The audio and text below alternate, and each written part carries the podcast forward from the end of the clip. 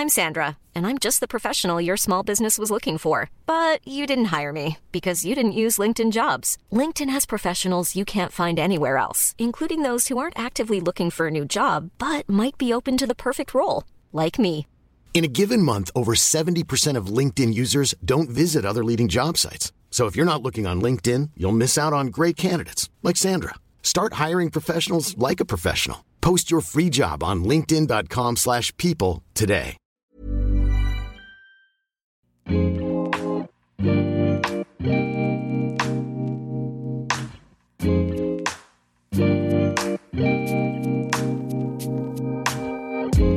Tous, bienvenue sur le comptoir de la psychologie. Je vous souhaite une très belle année 2022.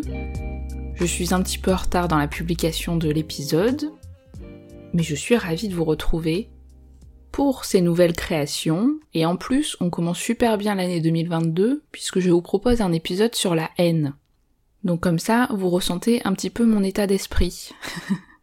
je rigole bien sûr, n'y voyez pas de signe visé. J'avais très envie de parler de la haine, puisque déjà vous me l'avez souvent demandé. Donc euh, je sens que la haine justement titille euh, vos curiosités, que c'est peut-être quelque chose que vous vivez à certains moments donnés ou qui vous questionne dans différentes organisations psychiques, différents moments de vie. Et je trouve que c'est intéressant parce que justement la haine est souvent tue du moins euh, interdite dans notre système pour que celui-ci euh, fonctionne bien. Pour autant, c'est un puissant vecteur de ce système, de la vie sociale. C'est-à-dire qu'on cherche en permanence à ce qu'elle n'existe pas, mais dans cette recherche, elle existe du coup. C'est dans le sens où euh, il faut l'anéantir. D'ailleurs, c'est marrant justement toute la haine que certains peuvent avoir pour éradier la haine. En tout cas, elle est perçue comme antimorale mais elle est peu pensée. Ça arrive des fois qu'on rapproche la haine de la passion, au sens où euh, ce qui précéderait la haine, ça serait justement ce désir, puisque l'objet euh, haï est aussi l'objet euh, attirant, passionné. D'ailleurs, la haine peut être assez vite reliée à une forme de satisfaction, puisque si ce qui est haï souffre, on peut se retrouver dans une situation plutôt agréable, quand l'autre est dans une situation désagréable. Il y a une forme de jouissance à ce que l'objet haï soit dans, une, dans un moment extrêmement compliqué. Donc au final, haine et satisfaction sont pas si loin, il y a une forme quand même de, de jouissance un peu sado dans la haine. Et donc on rapproche souvent la haine de l'amour, et c'est assez intéressant puisque leurs contraires sont les mêmes. C'est-à-dire que le contraire de l'amour ou de la haine, c'est l'absence de. C'est-à-dire de, de l'indifférence. Donc c'est similaire, c'est-à-dire que ne pas avoir d'amour pour quelqu'un quelque chose, c'est être indifférent, et ne pas avoir de haine pour quelqu'un quelque chose, c'est être indifférent. Et c'est pour ça qu'en psychanalyse, on parle souvent de l'investissement de la haine, c'est-à-dire de quelque chose qui nourrit, qui fait partie de notre économie euh, psychique, on pourrait se dire que quand il y a autant de haine même, quand celle-ci existe au premier plan, peut-être que l'amour n'est pas aussi loin que ça. D'ailleurs, un amour souvent euh, déçu, un amour trop envahissant, trop proche. Freud y parle justement de cette relation d'amour et de haine, au sens où euh, dans l'amour il y a une forme de consommation, comme il pourrait y avoir dans la haine, c'est-à-dire que on prend quelque chose de l'autre dans l'amour. Et quand on prend quelque chose de l'autre, on enlève. Symboliquement. Par exemple, quand on adore manger un plat, on adore manger euh, des patates. Quand on prend une patate, on la mâche, on la détruit pour l'avaler. Donc il y a un truc de on adore et on dévore. D'ailleurs, souvent, même devant des petits bébés, on a envie de les manger. Il y a plein de, d'expressions autour de ça, de les dévorer, de manger leurs petits pieds. Des fois, quand on aime tellement, quand on adore, on a aussi envie de dévorer. Et Lacan dit aussi ça, que dans l'amour, il y a toujours la haine qui déboule, au sens où quand on aime, on incorpore, on donne, on détruit. Dans l'amour, en plus, il y a cette idée que on pense savoir euh, ce que l'autre pense, ce qui est bon pour lui, alors que peut-être on pourrait se dire que c'est ce qui est pire de savoir ce que l'autre veut, ou quand quelqu'un sait ce qu'on aime, ce qu'on pense. On a une représentation que l'amour, ça vient aussi quand euh, on connaît la personne, qu'on lui attribue des qualités, des connaissances. Il y a souvent cette idée que dans une relation de couple, euh, quand il y a cet amour assez serein, c'est quand on se comprend, quand on est compatible, quand on marche dans le même sens. Pour autant, peut-être que vous pouvez un petit peu vous représenter lors de certaines ruptures, ça fait vivre et peut-être revivre ce sentiment qu'en fait l'autre ne sait rien, que l'on ne le connaît pas, qu'il sait rien de nous, c'est comme un étranger. D'un coup, tout ce que l'autre dit n'a aucun sens, on se sent trahi, on ne reconnaît pas l'autre. Il y a souvent ces phrases-là de je ne le reconnais plus, et euh, peut-être trois jours avant tout ce qu'il disait était euh, incroyable, et là d'un coup euh, ça n'a plus aucun sens. Et c'est en ça qu'on peut déjà penser la haine comme agent d'une séparation, comme favorisant la séparation. Même en analyse par exemple, ou en psychothérapie, c'est-à-dire que l'analyse, la thérapie peut aussi se terminer parce qu'on peut avoir l'impression que son thérapeute dit des choses pas si intéressantes que ça. Que c'est un petit peu bête là, cette réflexion qu'il nous fait. Ou alors c'est vraiment énervant cette façon qu'il a ou qu'elle a de renifler, ou de taper son doigt sur le fauteuil, ou de finir toujours par ce mot, la séance. Il y a un sentiment haineux qui commence à émerger et qui peut-être permettra par la suite d'arrêter, de se séparer, puisqu'on est éloigné de ce que peut provoquer la perte. On a haï pour pouvoir quitter, donc j'aime bien cette idée de percevoir la haine comme quelque chose qui, qui éloigne, qui sépare.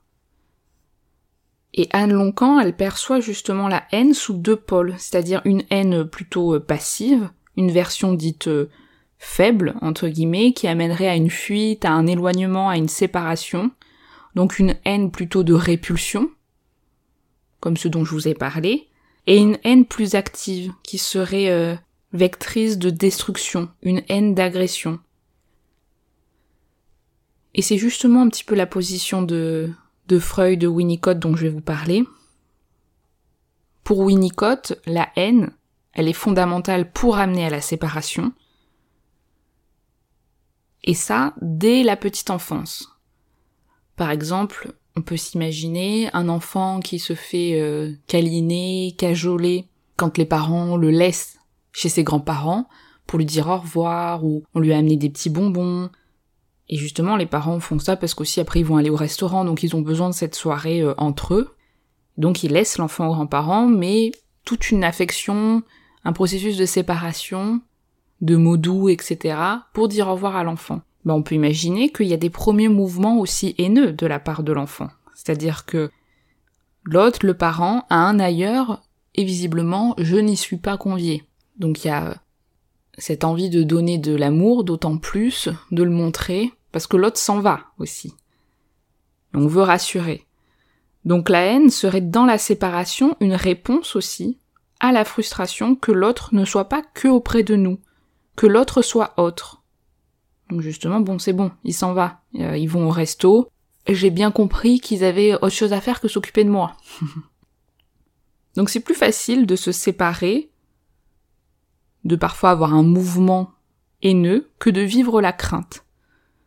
Donc pour Freud, la haine c'est une façon d'éloigner l'autre, pour, euh, pour Winnicott c'est une façon de se séparer. Donc il y a cette hypothèse de penser la haine, au même titre que l'amour, comme présente euh, très tôt dans notre construction psychique. Jacques Séda le dit aussi que dans la haine, il y a quelque chose qui structure l'enfant et à plusieurs moments de développement qui vont se répéter. Notamment toujours dans cette idée que la haine peut être un agent de la séparation. Séparation au sens positif. C'est-à-dire que pour l'enfant, il a besoin justement de se structurer comme un être différencié, se construire dans une individualité. Donc il y a besoin d'un mouvement de haine pour se séparer, il y a besoin de se séparer pour se construire. Freud y parle de cette pulsion qu'on a très tôt introjecter le bon, c'est-à-dire ce qui est source de plaisir, et expulser de soi ce qui est source de déplaisir. Donc le bon, on l'incorpore, et le mauvais, qui vient du dedans, de nous, de ce qui gêne, on le rejette à l'extérieur. C'est-à-dire que c'est plus simple de percevoir le mauvais comme autre, tiens, c'est lui, c'est cet objet qui est mauvais, et de percevoir le bon comme nous appartenant, ce qui devient une bonne source euh, narcissique. Donc c'est une façon de rejeter le monde externe trop envahissant, c'est-à-dire ce n'est pas bon pour moi, je le rejette, je le hais. Donc le haï, mais qui est en nous en réalité, est pensé comme l'étranger, l'autre. Et donc Freud y pense qu'au départ ça vient de nous, et qu'on expulse ça dans le monde externe. C'est pour ça que quand on vit des haines assez massives, on expulse aussi beaucoup quelque chose qui vient de soi. Et c'est tout à fait euh, normal au sens où euh, cette façon de percevoir le bon et le mauvais permet de vivre un sentiment de sécurité avec soi et les autres beaucoup plus apaisés. C'est pour ça qu'on parle de clivage, c'est-à-dire on dissocie le bon et le mauvais, et on fait en sorte de se représenter que, les deux ne peuvent exister ensemble à côté. Vous vous souvenez d'ailleurs, j'avais fait un épisode sur la mélancolie qui pourrait donc euh, une un moment plus pathologique de vivre ce clivage-là et cette haine. C'est justement quand cette haine, alors qu'elle devrait être expulsée sur le monde euh, externe, sur l'environnement, sur des personnes, sur des objets, des situations, etc., en fait, elle fait retour dans le soi. Par exemple, tout l'investissement qu'on avait donné à une personne, à une situation, à un objet, à un moment, si on le perd, toute cette énergie qu'on avait investie, elle va se retourner contre soi sous forme d'autoreproche. Il y a une grande perte narcissique puisqu'on introjecte plus le bon comme nous appartenant et on se met à incorporer le mauvais. Donc il y a une vraie haine de soi. Vous voyez, on inverse d'une certaine façon le processus. Et justement, dans ces pathologies-là, il y a vraiment l'idée d'une destruction qui taille en pièces. On incorpore la haine de l'autre en soi et ça, ça peut vraiment grignoter. Comme on peut continuer à nourrir une haine de quelqu'un, c'est aussi une façon de pallier au fait que cette personne disparaisse, contrôler la peur de la perte. Tant qu'on est, c'est que la personne, l'objet, existe. Donc on peut se dire que quand le risque d'effondrement narcissique est particulièrement euh, présent chez certaines personnes, que le réservoir narcissique euh, semble affaibli, la haine peut vraiment prendre plus place puisque ça permet de projeter à l'extérieur d'expulser, d'envoyer. Donc on peut dire que le fait d'être euh, dans un moment de vie ou plus vulnérable face à, à notre réservoir narcissique, d'être menacé narcissiquement, c'est un moyen de provoquer la haine. Parce que la haine peut être perçue comme un moyen de se préserver, de conserver un regard sur soi plutôt porteur, qui n'est pas affaibli. Donc un peu cette haine comme venant en fait comporter un besoin d'amour narcissique envers soi. Et donc je vous disais que la haine, elle pouvait exister euh, en séance, avec un psychanalyste, un psychologue, notamment donc pour se séparer. D'ailleurs, je vous conseille de lire euh, La haine dans le contre-transfert de Winnicott, c'est un, article. c'est assez court, je crois qu'il il est publié aussi sous forme de livre. Et c'est, super intéressant. Parce qu'en fait, on se rend compte que la haine dans le transfert et dans le contre-transfert existe, mais il le tourne euh, d'une façon, enfin, il faut aller le lire même si j'aurais pu au final faire plus euh, développer cette partie-là. Mais en fait, dans la haine, le thérapeute peut être aussi ce support de nombreuses projections, dans ce qui renvoie, mais aussi ce qui l'incarne à un moment.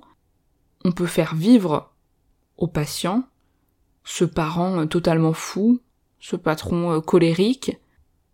On est une figure qui permet aussi que ça se dépose pour être travaillé. Et en tant que thérapeute, c'est aussi ça, cette idée qu'il faut pouvoir supporter. Parce que le travail qui en découle peut être particulièrement euh, pertinent. Donc il faut pouvoir rester face à ces attaques pour pas que ce soit euh, contaminant. C'est pour ça que voilà, bien travailler le contre-transfert. Et c'est pour ça aussi qu'il y a plusieurs thérapeutes qui critiquent beaucoup la téléconsultation, parce qu'en effet, il y a une part, notamment donc de haine par exemple, qui a plus de difficultés à se déposer au sens où parfois il faut vraiment être là, dans l'implication, euh, mais aussi euh, physiquement, y être pour de vrai. Mais comme je vous dis à chaque fois, il faut toujours percevoir de toute façon le transfert, ces mouvements transférentiels, comme un levier thérapeutique. Et ça veut pas dire que l'objet en thérapie, c'est forcément de transformer la haine en amour, hein, euh, heureusement, mais plus se situer peut-être différemment sur cette ligne, de passer d'une haine destructrice à une haine, ou peut-être plutôt un ressenti négatif, mais peut-être moins coloré euh, d'anéantissement, de destruction. Donc voilà, j'espère que cet épisode euh, vous aura plu pour commencer 2022. J'espère amener des épisodes peut-être un peu plus euh, joyeux, même si j'ai essayé de défendre mon propos que la haine, peut-être elle peut être un petit peu plus appuyée d'une réflexion au niveau d'une structuration de ce qu'elle vient dire et peut-être pas que le fait d'avoir envie de péter la figure à tout le monde. Donc n'hésitez pas à me partager euh, vos avis puisque vous aimeriez pour 2022. Euh, je me fais une petite liste des épisodes que j'ai envie de faire prochainement. La semaine prochaine, je publie un épisode euh, sur Patreon, un épisode sur le passage à l'acte. Donc n'hésitez pas à nous rejoindre si vous avez envie d'écouter ces épisodes exclusifs. En tout cas, je vous souhaite un bon moment, une bonne journée, une bonne soirée et je vous dis à très bientôt. Salut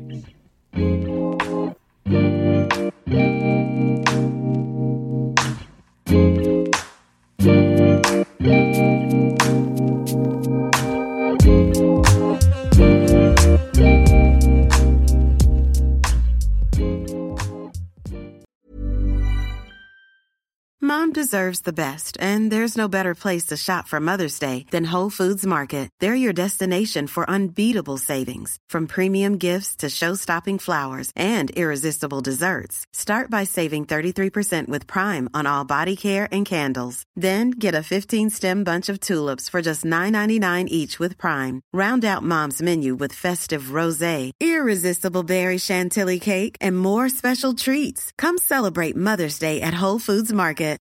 Hi, I'm Daniel, founder of Pretty Litter. Cats and cat owners deserve better than any old-fashioned litter. That's why I teamed up with scientists and veterinarians to create Pretty Litter. Its innovative crystal formula has superior odor control and weighs up to 80% less than clay litter. Pretty Litter even monitors health by changing colors to help detect early signs of potential illness. It's the world's smartest kitty litter. Go to prettylitter.com and use code ACAST for 20% off your first order and a free cat toy. Terms and conditions apply. See site for details.